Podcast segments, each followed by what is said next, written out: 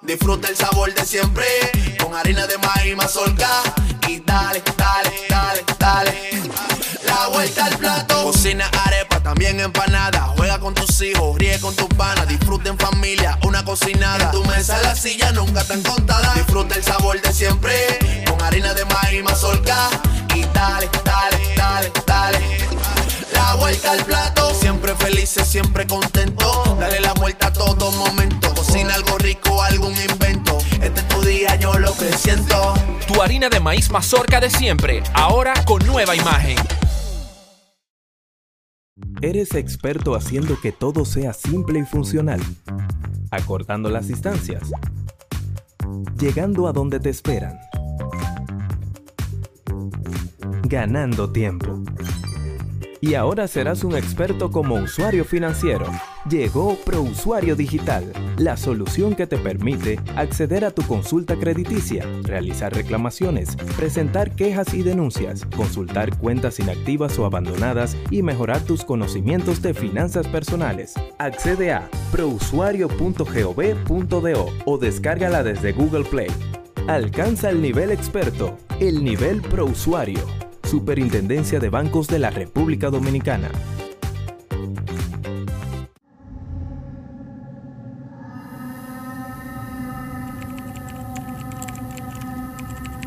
¿Cuál patilla quieres? ¿La roja o la azul?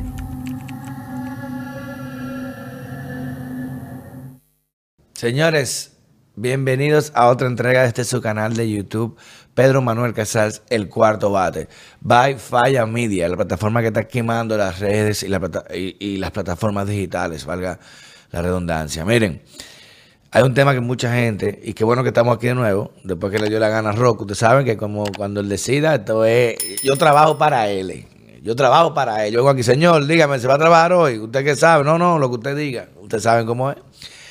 Pero hay un tema que he visto que está trascendiendo mucho en algunos aspectos y sin embargo eh, mucha gente está pidiendo información porque tanto República Dominicana en estos países eh, latinos, eh, principalmente en el, en, el, en el ente caribeño y en Centroamérica, no le da tanta importancia, no se da tanta cobertura a esos temas, pero sí son temas que implican prácticamente la hegemonía mundial y son muy relevantes para varias eh, varias situaciones que se afectan hoy en día, que vamos a estar hablando en otro video, principalmente el tema de los precios y otras cosas. Pero estamos hablando del conflicto eh, que está ocurriendo entre Ucrania y Rusia, que mucha gente nos ha pedido que abordemos el tema, eh, porque ya la gente, señores, la gente no son... El, ciudadano de hoy, y eso es, hay cosas positivas y negativas, gracias a, a- a estos aparatos, ya no es el, el ente receptor que antes tenía que consumir y digerir exclusivamente lo que una noticia le presentara. Antes no tenía acceso quizá al Washington Times o al New York Times o al Washington Journal. Y usted tenía que conformarse con los periódicos de aquí y lo que dijeran esos periódicos de aquí que dijeron allá. Antes quizás usted no tenía acceso a, a una cadena internacional o, o- a ver una cadena de, de- Asia, de otros temas, sobre lo que piden de, aquí de América. ¿Y cuál es, la, cuál es la narrativa allá y cuál es la narrativa aquí del mismo hecho? Hoy en día eh, la gente tiene acceso a información como nunca antes y puede entonces consumir diversas opiniones, diversas narrativas y entonces contrarrestar, decir, ven acá, pero este está diciendo una cosa, pero este dice otra, pero el mismo hecho, ¿qué es lo que está pasando? Y creo que es lo que la gente está notando ahora, porque ese conflicto eh, que se está dando en Ucrania con Rusia y que no es más que prácticamente el manioteo, porque miren cómo es la paradoja de la vida, señores. En cuatro años Donald Trump, en la administración pasada, dijeron que iba a provocar una guerra mundial, que el mundo se iba a acabar, que ser un loco con acceso al, maletín, al, al- al maletín nuclear, que Dios mío, que nadie lo respeta, que un bullying, que 30 mil vainas. Y Trump hizo la retirada histórica de soldados más importante, aumentó la calidad de vida en inversión de gasto directo en soldados más que en armamentos, como hacían todos los demócratas, que lo compraban en armas, no importa que los soldados estén llevando el diablo. Y aparte de eso, no provocó ningún conflicto. Al revés, eliminó posible conflicto, eliminando assets específicos, como fue el general Soleimani, que se estaba planeando un ataque supuestamente contra la embajada en Estados Unidos a través de lo que son los Quds y lo que es el Hezbollah. ¡Pam! Rompió la cabeza a la serpiente, no jodieron más.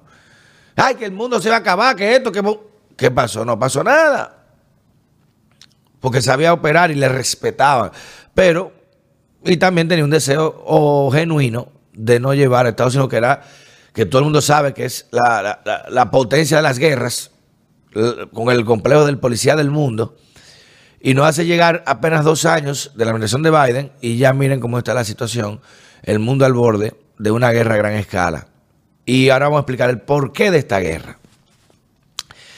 Hay una organización que se llama la OTAN, que todos conocen, y que no incluye a Rusia. Dentro de ella, porque Rusia, señores, ya lo decía Filoteo, la, Bizancio es la segunda Roma, la tercera será Moscú, después de Moscú no hay nada. Y Rusia ha sido un país que viene prácticamente de una ruina, o sea, de, de- de- un quiebre de la Unión Soviética que fue desmembrada prácticamente.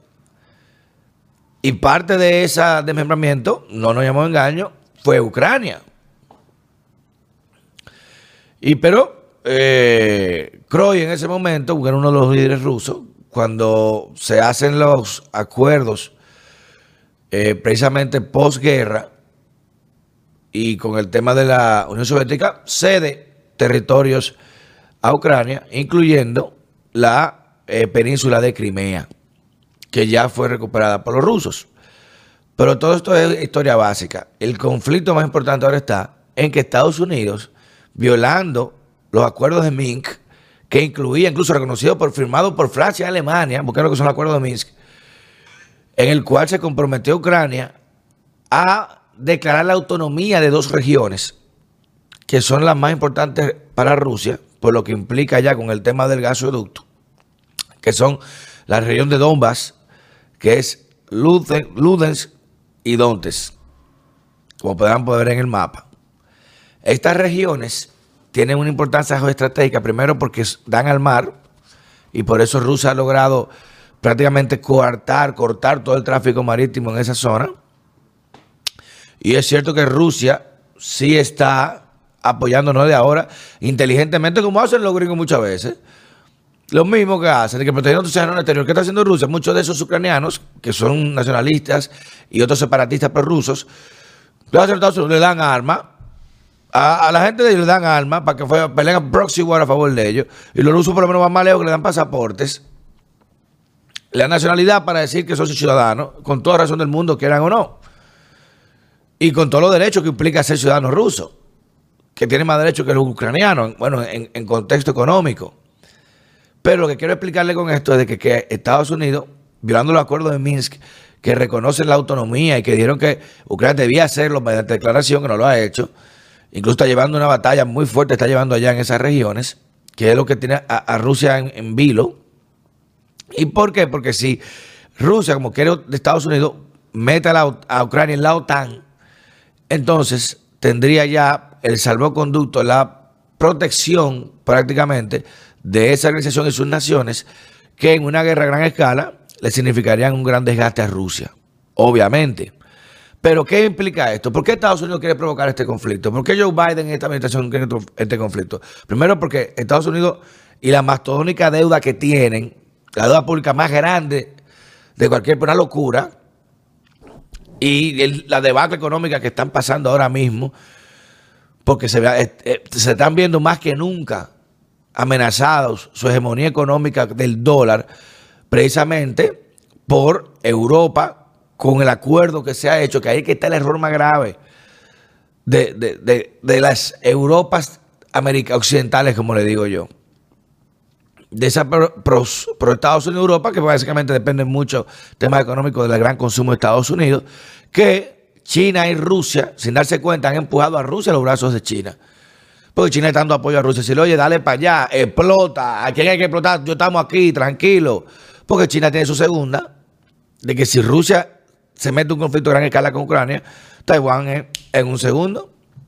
Ucrania tiene 100 veces más importancia geopolítica y geoestratégica que Taiwán y más activo y recursos. O sea que toda la atención del mundo va a estar en, Ucrania y China en, un en, dos días, ¡pam! se lleva a Taiwán y nadie le importa un carajo, como dice con Hong Kong. Entonces, claro que va a estar chinchando, apoyando a Rusia.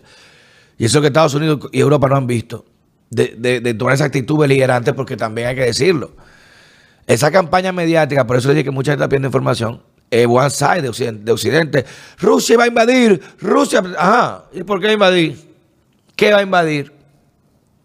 Si tiene dos regiones que se, autoconsideran rusas y son autónomas, que son esas dos regiones que le dije, ¿qué va a invadir? Ah, que estén financiando, oh, pero claro, como hace Estados Unidos. Armas, dinero, entrenamiento, lo mismo que hacen. A los ciudadanos para que peleen. Bueno, lo mismito. Pero sí tiene que tener mucha precaución, pues como bien dijo Rusia, si meten a Ucrania en OTAN, eh, Estados Unidos va a llevar a una guerra a Europa. Y nos vamos todo, lo único que nos vamos, a hacer todo. Porque no vamos, vamos a darle con todo. No va a permitir que tú tengas al lado mío un vecino que tenga con este tema militar de la OTAN, ni loco. Como Estados Unidos no permitiría que a México la metan, por ejemplo, en un tratado eh, con China de protección y armamento, ¿tú crees que lo va a permitir? Pues, miren lo que pasó con Venezuela, señores. Y la crisis de, misiles con, Rusia y Turquía, con bueno, Rusia y Turquía y Cuba. Entonces, esto es un tema de geopolítica pura y dura. Pero obviamente que el gran agente provocador es Estados Unidos. Porque Rusia estaba bien. Cuando estaba Trump, ¿por qué no se atrevieron a hacer esto de lo que están haciendo ahora? Porque Trump dijo, no, no, no me voy a meter con ustedes, pero no me jodan tampoco con, esta gente, no me estén dándole arma a esta gente. Y los rusos fueron a cerrar la llave. ¡Guau! Mantengan su control. Déjamelo ahí. A pesar del acuerdo de Minsk haber estado firmado, que decía que salían autónomas, me dijo, está bien. Todo dijo, no, no me joda, deja esa vaina así. Y yo no voy a joder contigo, pero vamos a estar tranquilos a hacer cuarto todo el mundo. Bien. Ah, porque llegan los gringos, quieren venir. No, vamos por un conflicto que es la única salvaguarda que tienen de poder generar grandes recursos. ¿Por qué? ¿Cuál es la principal industria de Estados Unidos? Las armas, el armamentista. ¿Y qué va a pasar si Rusia se da un conflicto a, escala con Ucrania y con Europa, con los países que apoyan la OTAN, se van a dejar de vender y comprar eh, gas y petróleo ruso. ¿Y a dónde van a tener que comprarlo? A precios astronómicos. A Estados Unidos. Entonces, ¿qué tú crees que va a pasar? Oh, ¿quién va a ser el gran beneficiario de una guerra? Europa colapsada. Va a subir la inflación en una gran escala. Tendrá que comprar el petróleo a un precio increíble a Estados Unidos, comprarle armas y aparte de eso, llevarse consigo la estabilidad de toda esa región, que puede ser muy peligroso. Que Rusia podrá sufrir, si se da un conflicto militar, claro que sí, porque luchar contra Francia, Alemania, hoy en día, este, con la misma Estados Unidos que son potencias nucleares, es un tema, y la misma Ucrania que está muy bien armada y entrenada. Claro que sería un duro golpe, pero lo que más sufriría serían esos países europeos que gozan de relativa estabilidad hoy en día. Y Estados Unidos está jugando con eso para salvar su economía. Y como le dije, es por el acuerdo de Rusia y China. De, China le va a comprar petróleo a 30 años a Rusia. Y adivinen qué se la va a comprar. ¿En dólares? No. Ella va a comprar en, en euros. Y aparte de eso está hablando hasta de un tema de intercambio con, temas digitales, que se, ellos lo van a prohibir, pero vamos a monetizarlo con activos digitales. O sea que China inteligentemente, ante la debacle de Estados Unidos, que ya es un imperio en ruinas, tanto ideológicamente como económicamente, y eso pueden haberlo proyectado con cualquier economista, que ya el dólar no, no es lo que era antes y cada vez está haciendo menos rentable sus transacciones. Y por Estados Unidos anda como loco asegurando de que eso pero como es Rusia y China, no puede asegurar hacer lo mismo que le hizo a Irak, a Libia o a Siria. A eso, a, Rusia no se atreve a decir, no, tú no vas a venderle petróleo en euro, coño, te voy a explotar. Vaya, que tú vamos a quitar a Putin, que la dictadura, miren, como hicieron con Saddam, o como hicieron con Gaddafi. No, o, como querían hacer con Bachar al-Assad. Ahí no se atreven a basar los salvos fue Rusia. En Bachar los salvos fue Rusia. Y es lo mismo, entonces ahí no se atreve, para que tú la doble moral con se manejan las potencias. Como no pueden hacerlo ahí, bueno, ¿qué voy a hacer? Te voy a, coño, a desestabilizar la región completa. No te puedes joder con la Venecia, bueno, te voy a joder por aquí. Y aquí sí te puedo explotar entonces, para que le siga vendiendo petróleo en euros. Esa crisis acaba mañana si Rusia deja sin acuerdo ese, ese, ese acuerdo con China, pero no lo va a hacer.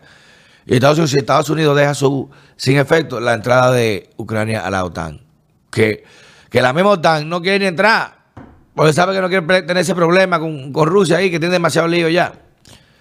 Y oigan que se lo digo, va a tener que crear la autonomía de esas dos regiones, de esas dos ciudades. La va a tener que hacer. Porque hay más, es lo que hablamos aquí, señores. Es como que en la frontera hay más haitianos que dominicanos.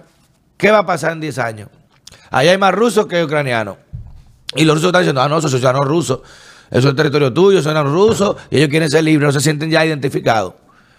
Si aquí los haitianos y Dios nos libre que un hijo de su madre se atreva a organizarlo, joder con eso. Se organizan en la frontera y dicen que quieren un referéndum, que no se sienten dominicanos. Que se sienten como, ¿cómo era? Habitante fronterizo. O quieren inventar otra región dentro de la República Dominicana Autónoma. Y son más que dominicanos. ¿Qué usted cree que va a pasar? ¿Qué usted cree que va a pasar? O que no, nosotros nos sentimos dominicanos y que nos sentimos de esta región y queremos una autonomía y que la comunidad internacional le apoye porque son mayoría. Ya te está entendiendo. Entonces, ya hay ejemplos de eso ha pasado antes. Rusia no va a ceder porque está haciendo una demostración de fuerza. Eh, creo que ya con las palabras de Putin son más que claras.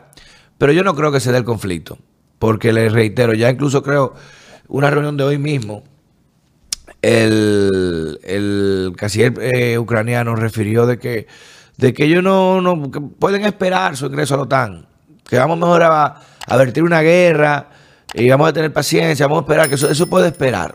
O sea, es un mensaje obvio. Se le oye, no quiero entrar, coño. No, si entrar me van a dar par de coñazo cuando entro. Déjame afuera.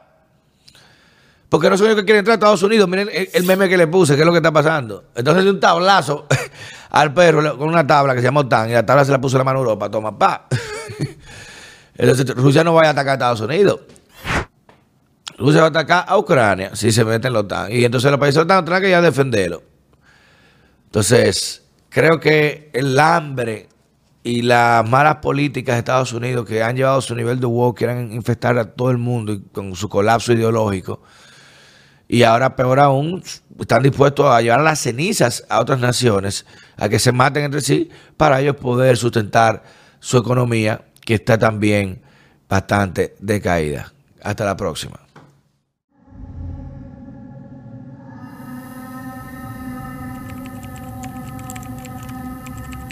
¿Cuál patilla quieres? ¿La roja o la azul?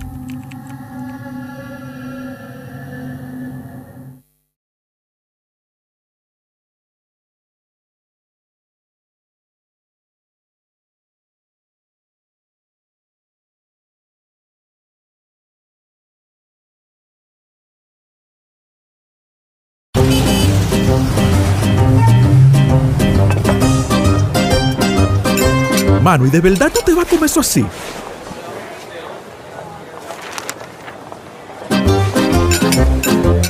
Bueno, mi hermano, eso no fue lo que te enseñó la doña, ¿no? Tú sabes que a eso le falta su guira y su tambora.